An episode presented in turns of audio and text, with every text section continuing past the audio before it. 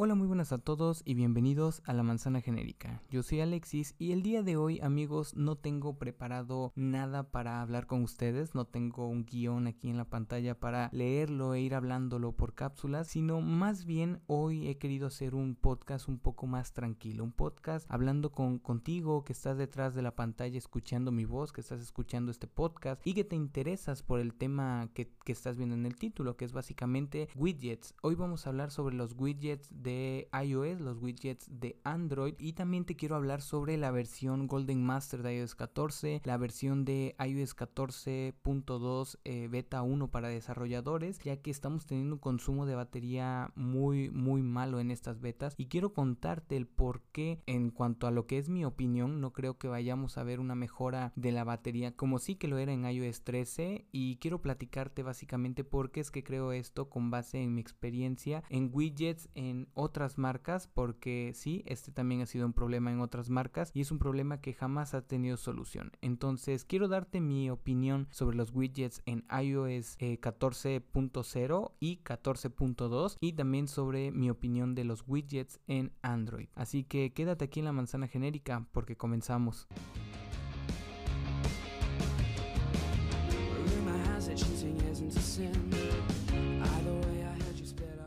Hola, muy buenas a todos y bienvenidos a la Manzana Genérica. Yo soy Alexis y antes de comenzar quiero recordarte que nos puedes seguir en arroba Apple para todos bajo en Twitter, donde sabes que compartimos las mejores noticias sobre la marca de la manzana. Así que si quieres enterarte de todo lo que sale día con día, síguenos ahí en Twitter y te prometo que no te arrepentirás. Pero bueno, vamos a entrar en materia. Quiero contarles porque yo sé que muchos han de decir, oye, ¿y tú mm, te conozco hace muy poco? No sé nada de tu historia, yo sé que estás diciendo que tú tienes experiencia en otras marcas y en Apple, pero dime quién eres. Ok, yo voy a hacer eso. Voy a comentarte quién es Alexis Escalante y por qué es que tiene esta experiencia. A lo largo de mi vida yo he sido una persona que le ha gustado mucho el cambiar de smartphone, el cambiar de smartwatch, de smartbands, de audífonos inalámbricos. Es una persona que yo mismo me he considerado un tester porque eh, a mí me gusta cambiar, me gusta estarme mejorando y encontrar los mejores ecosistemas en cualquier marca. Yo he tenido cualquier marca de smartphones Android, Motorola, Alcatel, he tenido Samsung, he tenido,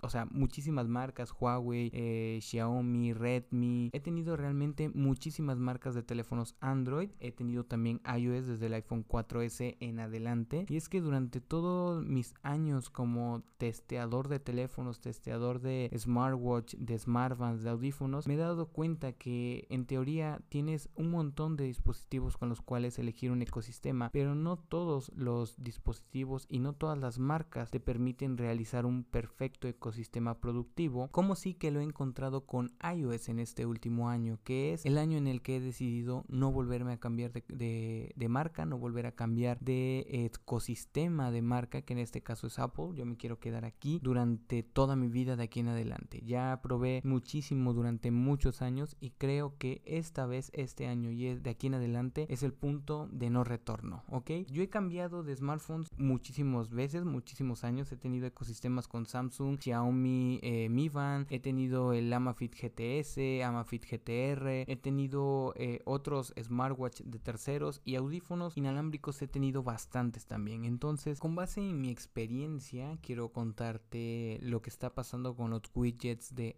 iOS porque es que el consumo de batería está siendo extraordinariamente alto y es que tengo una teoría. En lo que pasaba en Android es que, por ejemplo, tú puedes tener muchísimos widgets, muchísimas pantallas, puedes hacer muchísimas personalizaciones porque es uno de los puntos buenos de, Android que puedes tener una diversidad enorme para crear un, un home screen eh, realmente diseñado hacia ti, hacia tus utilidades y puedes poner demasiados widgets de terceros propios y esto afecta el consumo de batería y la fluidez y rapidez de un smartphone. ¿Por qué? Porque son iconos activos que muestran una información activa al usuario. Esto quiere decir que, por ejemplo, yo tengo ahora mismo unos 6 widgets en una pila inteligente divididos en dos pilas inteligentes. O sea, tengo 6, 6, tengo 12 y tengo 3 más en una pila grande. Esto quiere decir que, eh, en efecto, con base a, a que es un icono activo, va a consumir más recursos porque tiene que consumir actualizaciones en segundo plano, tiene que consumir el movimiento, el aprendizaje que tiene el smartphone porque es algo que los widgets widgets de iOS están haciendo, que es aprender del usuario. El usuario le enseña a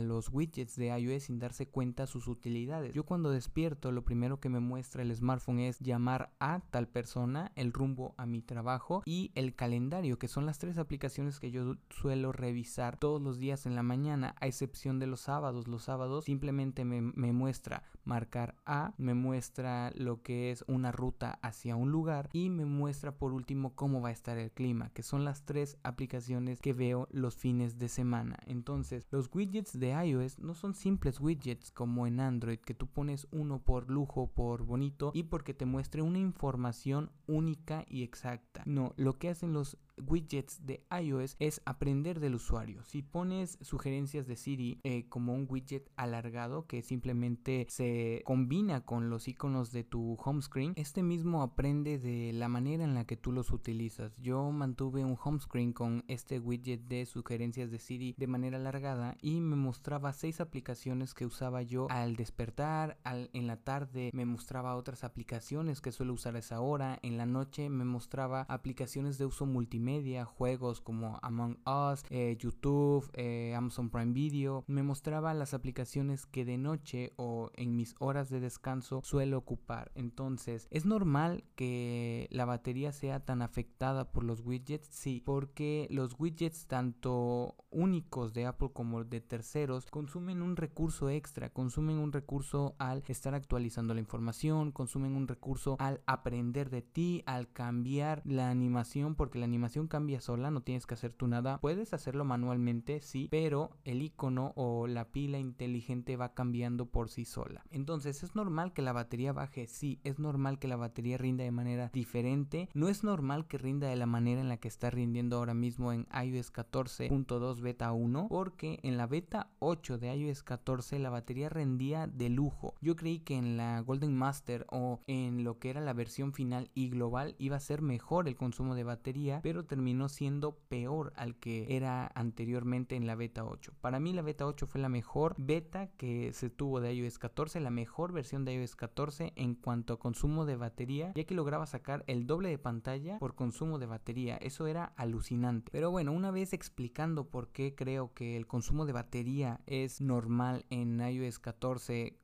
conforme a los widgets, quiero pasar a comentar ahora las diferencias entre un widget de iOS con un widget de Android, porque hay personas que están comentando que los widgets ya existían en Android, ya existían desde hace muchos años y tienen razón, en efecto, los widgets en Android han existido desde hace muchísimos años, pero no son lo mismo, no son los mismos widgets y no están enfocados a la misma productividad que están enfocados cada uno. Cada uno está enfocado en una situación diferente. Eh, por un lado, los widgets de Android tienen una diversidad enorme, no solamente por terceros, y, sino también de las mismas aplicaciones. Todas las aplicaciones que descargas en Android tienen un widget sí o sí. Aplicaciones como WhatsApp tienen widgets que son muy muy útiles, cosa que ahorita mismo no tenemos en iOS 14. Eh, también la diversidad de las aplicaciones de terceros es enorme. Puedes hacer unas cosas alucinantes porque no se basan en unos widgets cuadrados. Hay widgets que son redondos, hay widgets que son alargados, que son curveados. Realmente Android tiene una diversidad muy grande en cuanto a widgets, pero estos están enfocados a una sola cosa, que es que se vean bonitos. La utilidad que puedes sacar en un widget de Android es muy mínima, no hay una utilidad real en estos widgets. Sin embargo, en los de iOS está enfocado a la utilidad. Yo he quitado muchas aplicaciones de mi home screen como iconos y he agregado widgets en su lugar que sirven de mejor manera y que aprenden, como ya les dije, a mi uso. Entonces, cuando saben que las voy a ocupar, no necesito buscar la aplicación. El widget ya me muestra la utilidad que voy a realizar, ya me muestra lo que necesito ver porque está aprendiendo de mí y eso es algo que separa muchísimo a los widgets de iOS con los widgets de Android. Son muy difícil, además que algo que hace Apple es que las cosas las hace bien hechas, no hace cualquier tipo de cosas, sino hace las cosas bien hechas. Todos los widgets de Apple ahora mismo de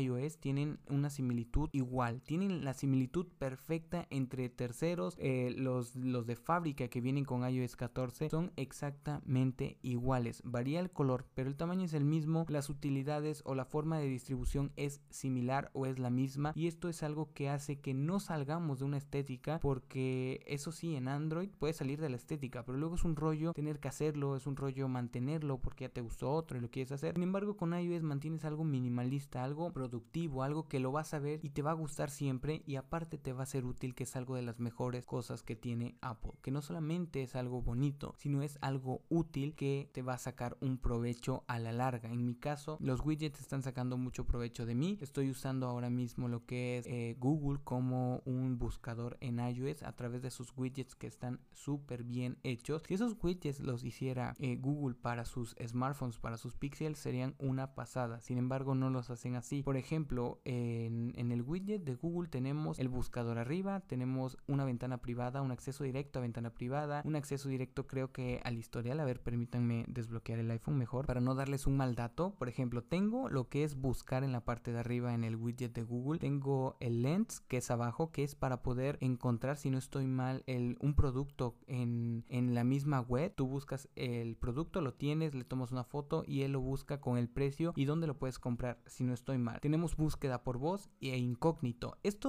esto es un widget súper útil en un buscador, cosa que no tiene Android. Android tiene un widget separado para cada cosa. Sin embargo, aquí todo está en una pila larga y muy grande, muy visible y muy bonita. Es de los mejores widgets que hay ahorita para iOS. Tengo, por ejemplo, ahorita me dice crear nuevo mensaje directo en sugerencias de Twitter, porque suelo mandar algún mensaje a algún colega, comentarle cómo está, qué aplicaciones ha visto hoy o cómo le ha ido simplemente el día en su proyecto. Tengo Spark, que es para poder ver mis correos. Tengo el porcentaje de las baterías porque lo tengo quitado del smartphone. Eh, también puedo ver la batería de mi Apple Watch. Tengo lo que tengo que hacer hoy en Todoids. Eh, también tengo otra aplicación de notas que esta solamente me la muestra cuando me voy de viaje. Cuando yo marco una hora, marco despertarme a las 5 de la mañana por viaje a tal ciudad. En ese momento, al otro día me muestra esta aplicación y me dice eh, a dónde voy y lo que tengo que anotar sobre ese viaje. Eh, del otro lado tengo lo que es podcast, que me lo muestra a esta hora porque es la hora en la que puedo escuchar un podcast, en la que puedo relajarme un momento. Me muestra las noticias porque me gusta leerlo. Eso también me lo muestra en las mañanas. Eh, mapas tengo, tengo Wikipedia por si me muestra algún dato curioso que quiera yo observar, me muestra el tiempo en pantalla porque es algo que he querido estar observando con lo de la batería, me muestra fitness que ahora que me doy cuenta estuve a punto de terminar mi, mi ciclo de calorías, me muestra el reloj de vez en cuando, la música me la muestra en las mañanas que es en el momento en el que más los escucho, entonces los widgets de iOS están enfocados a una, a una productividad y están enfocados a que aprendan de ti, que es algo que muy pocas empresas están teniendo ese enfoque. Los widgets de Android son widgets, ¿ok?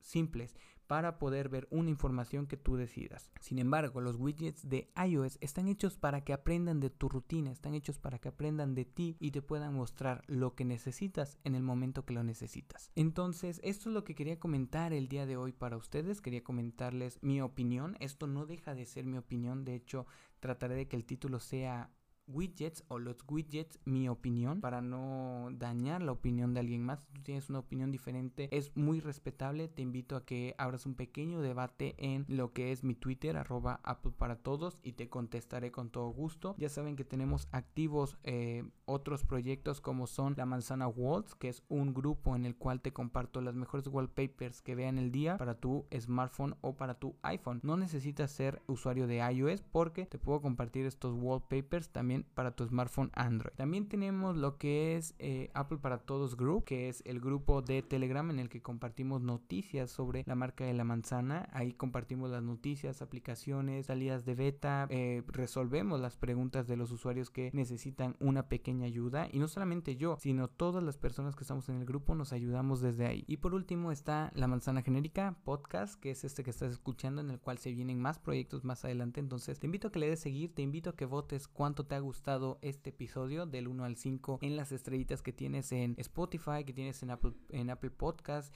y en Anchor también te invito a que me mandes un pequeño mensajito que ahí te estaré leyendo y te estaré contestando. Entonces amigos, los invito a que me dejen sus comentarios en Twitter, arroba Apple para todos guion bajo. Y no me queda nada más que decir, simplemente quería platicar con ustedes, quería hacer un pequeño comentario sobre esta situación que se está viviendo con los widgets. Eh, nada de esto estuvo preparado, no tengo ni un guion, no tengo nada. De hecho, voy a tomar una captura ahora mismo y se las compartiré en Twitter ahora mismo para que vean que no hay un solo guion aquí. Pero bueno, espero que este episodio te haya gustado, que hayas pasado un buen rato platicando conmigo y te agradezco que me estés escuchando. Ya somos 922 seguidores en Twitter, vamos por esos mil. Te agradezco de todo corazón que me des la oportunidad para ser la persona que te comunica las mejores noticias sobre la marca de la manzana. Yo soy Alexis Escalante de Apple para todos guion bajo y nos vemos en un siguiente episodio. Hasta luego.